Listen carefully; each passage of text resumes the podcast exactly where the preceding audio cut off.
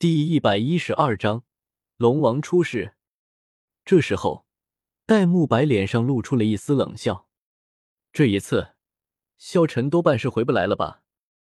赵无极看着萧晨他们远去的方向，淡淡道：“那可是泰坦巨猿，森林之中的王者，即便是封号斗罗都难以对付他。想要从他的手上活着回来，多半难。要是萧晨被那泰坦巨猿杀死，”那就好了，戴沐白说道。“你放屁！萧晨哥哥才不会死。”这时候，戴沐白说的话被宁荣荣听到了。宁荣荣立即反驳道。这时候，戴沐白看向了唐三他们，只见朱竹清用无比冰冷的表情看向了戴沐白。没想到你竟然是如此的卑鄙小人！朱竹清冷冷一句。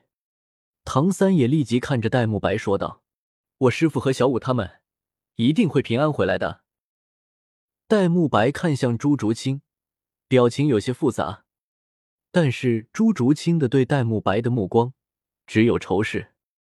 戴沐白心中有些苦涩，也不多说什么，看着赵无极说道：“老师，我们走吧。”赵无极点了点头，带着众人离开了原地。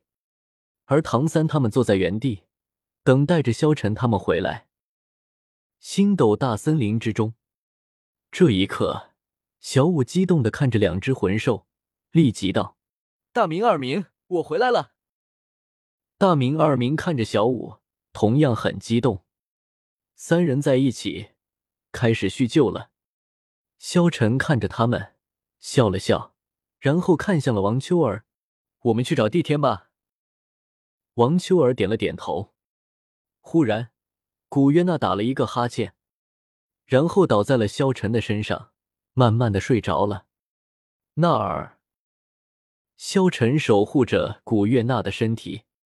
这时候，古月娜忽然发生了变化。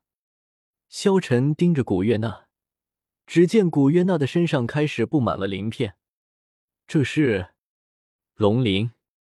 银色的鳞片不断的布满在古月娜的身上，萧晨大惊，因为这样的情况之前从未出现过。之前两次孕育魂环，古月娜都只是沉睡了，但是这一次，怎么身上还布满了龙鳞？这到底是怎么回事？过了一会儿，只见古月娜的整个身躯都布满了龙鳞，而且额头之处长出了龙角。这是，萧晨顿时大惊。轰隆隆！就在这时候，一声声巨响响起，只见一个巨大的龙形生物出现在他们的面前。那是帝天，帝天出现在了萧晨和泰坦巨猿他们的面前。小家伙，你来了。这时候，帝天的声音出现在了萧晨的心中。这是传音，也就是说，他们之间的对话别人根本听不到。大蜥蜴，那儿现在是怎么回事？为什么忽然沉睡了？萧晨直接说道：“主上很可能是要进化了。”帝天回应道：“萧晨，进化？当年龙神和修罗之神大战，然后龙神被斩，分为了金龙王和银龙王。”主上便是银龙王，逃到了这方世界。主上的神力创造了这个斗罗大陆，但是主上身受重伤，所以他只有将自己的力量和记忆都封存起来。如今，主上可能是要觉醒出一些自己的记忆和力量了。要觉醒了吗？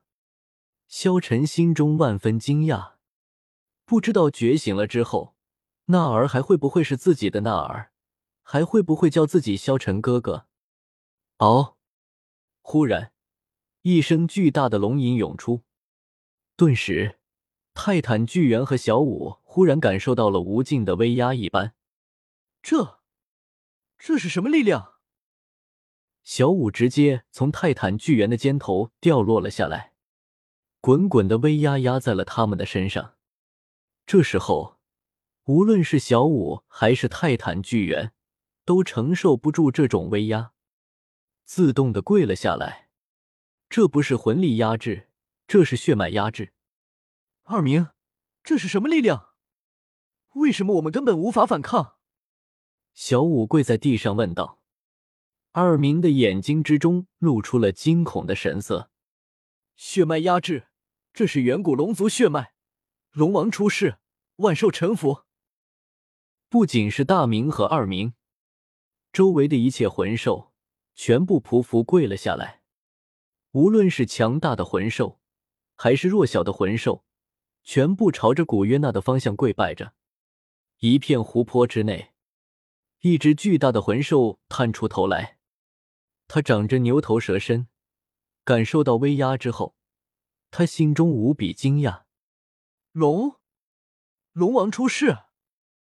他直接跪在了湖泊之中，虔诚的跪着。